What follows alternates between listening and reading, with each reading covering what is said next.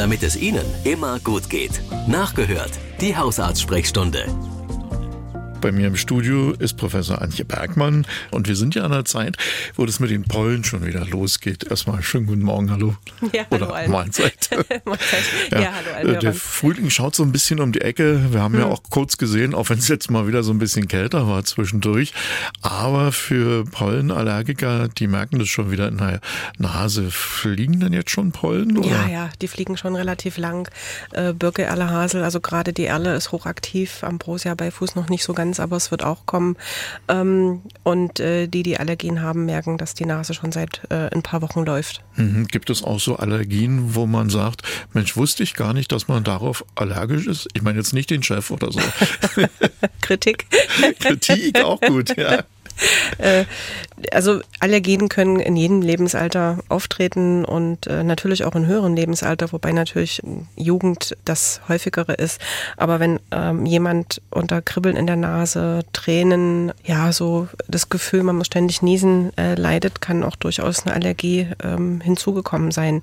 Dann äh, abklären lassen, erstmal zum Hausarzt und dann zum Allergologen. Äh, Gibt es bestimmte Tests, Bluttests, ähm, Hauttest und äh, dann wird genau festgestellt, wogegen man allergisch ist. Ja, und dann gibt's möglicherweise Medikamente. Sind die gut verträglich?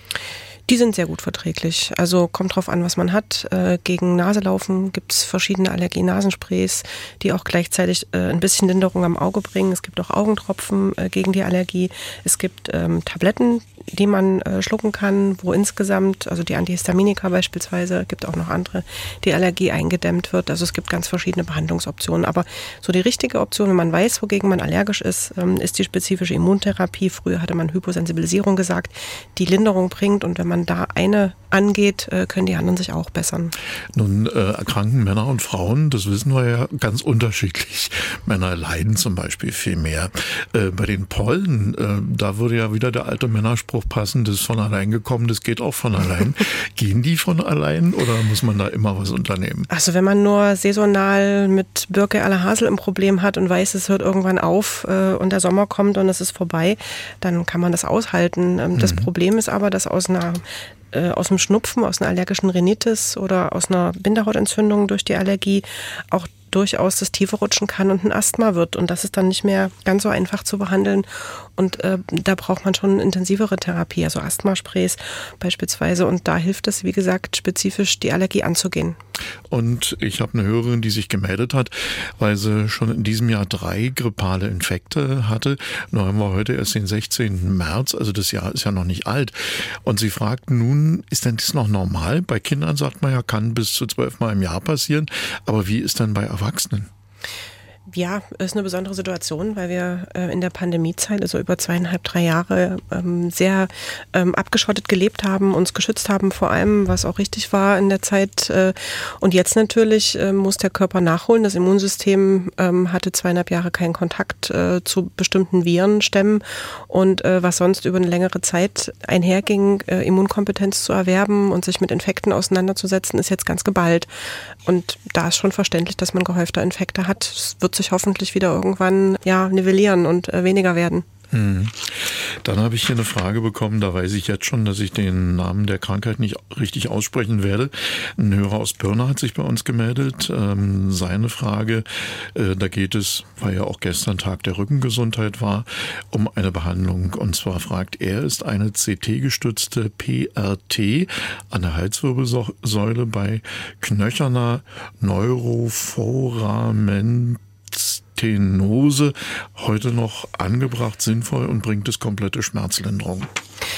Patienten, die darunter leiden, ähm, haben wirklich das Dilemma, äh, dass wenn der Kanal, wo das Rückenmark durchgeht, die Nerven abgehen, zu eng ist, äh, das häufig mit Schmerzen, manchmal auch mit ähm, Einschränkungen in der Motorik und im Empfinden einhergeht und das natürlich sehr, sehr störend ist.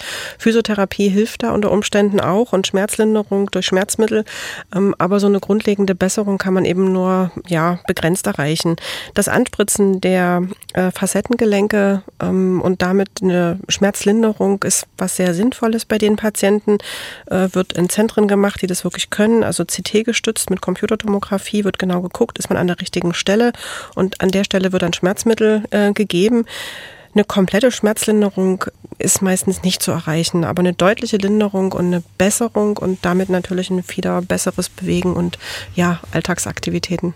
Mhm. Bei der nächsten Frage, als ich die das erste Mal gelesen habe, habe ich gedacht, oh, der Hörer hat's gut. Dann habe ich weitergelesen und habe gedacht, nee, doch nicht. Also ich lese mal die Frage vor. Jetzt bin ich gespannt. Der Hörer hat nämlich eine Therme besucht und das mhm. war die mhm. Stelle, wo ich gesagt habe, oh, möchte ich auch. Der hat's gut. Der hat sich mal einen Fußpilz eingefangen mhm. und das wiederum ist ja nur ganz, ganz unschön. Und der verschwindet einfach nicht so von selbst. Ist auch peinlich, wie er schreibt, weil er eben gerne auch mal in eine Therme oder Sauna geht. Was kann er denn tun? Nee, das muss nicht peinlich sein und das ist relativ häufig, äh, dass man sich äh, in Schwimmbädern, Thermen, Saunen Fußpilz einfängt. Ist ja ähm, ganz oft zwischen den äh, Zähnen und ähm, juckt am Anfang, ähm, ist dann auch schmerzhaft, wenn es einreißt. Konsequent tatsächlich erstmal abtrocknen nach jedem Kontakt mit Wasser, konsequent Badelatschen tragen, wenn man irgendwo ist. Das sind so die zwei Dinge und kochbare Socken und die Schuhe ganz häufig wechseln, auch zu Hause, dass die lüften können. Und der Fußpilz äh, den ganz konsequent äh, mit Cremes oder Gels behandeln. Und wenn man da eine Idee braucht, was man nehmen kann, auch gerne mal zum Hausarzt gehen, der sich damit auskennt. Mhm. Da gibt es ganz verschiedene.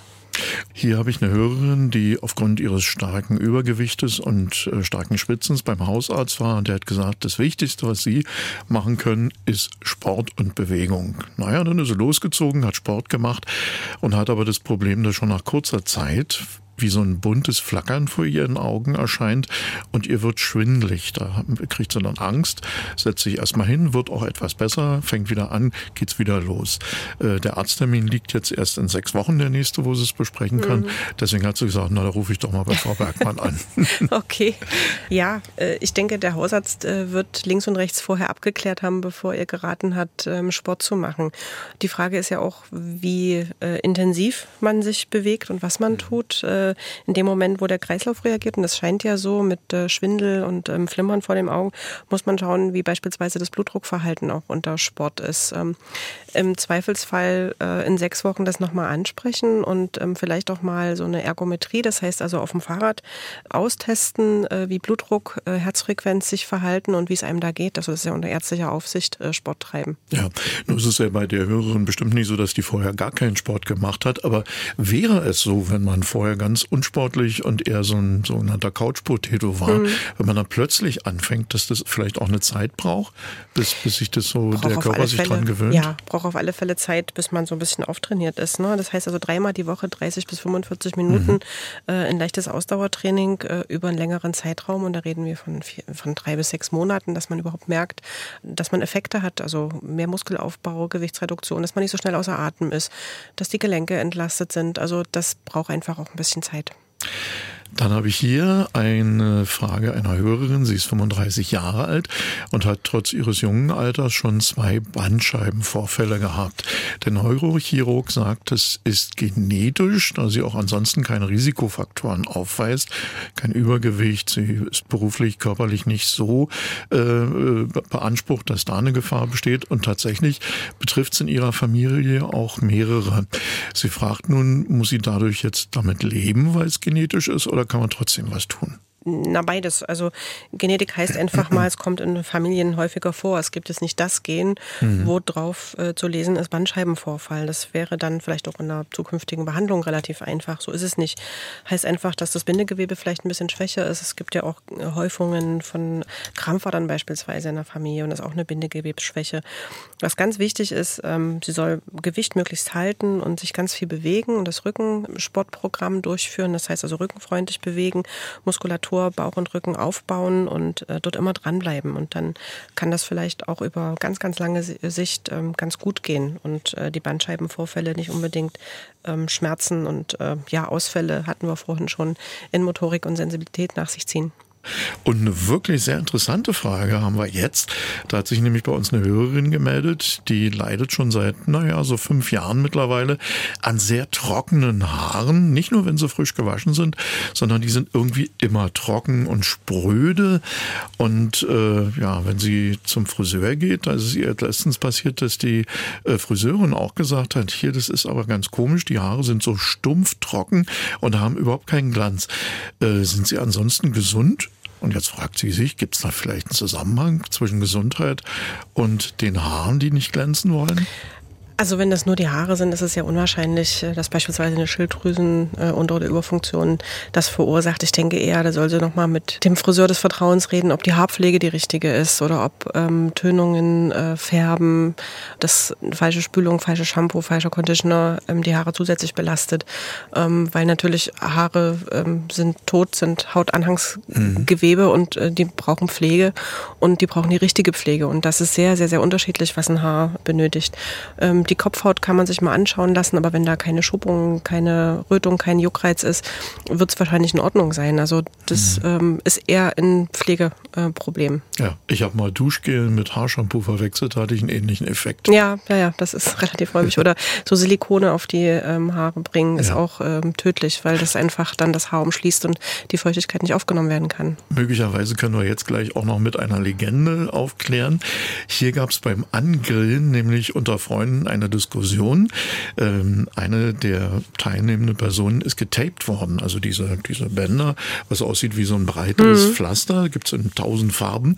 Und da sind wir auch schon beim Punkt. Da geht es nämlich, ging es in der Diskussion um die Farben. Äh, zwei davon waren nämlich fest davon überzeugt, dass die Farben eine Bedeutung haben.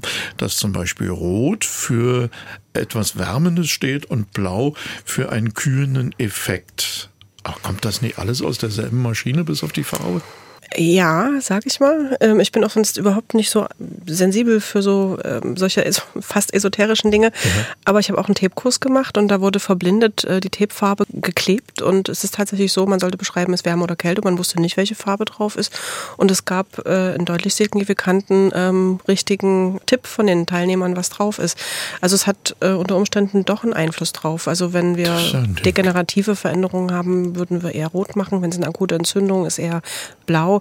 Sportler tapen ganz oft mit Schwarz. Aber kann so sein, will ich nicht bestreiten. Wenn es dem Hörer gut tut, ein rotes Tape bei ähm, Arthrose anzuwenden, dann ist das richtig. Das ist ja ein Ding. Ach, und in dem Test, die haben vorher echt die Farbe nicht gekannt. Nee, ja? man äh, wurde äh, blind äh, getippt an der Stelle und man musste sagen, ist es äh, warm oder ist es kalt. Unglaublich. Das mhm. sind Tests, wie ich sie liebe.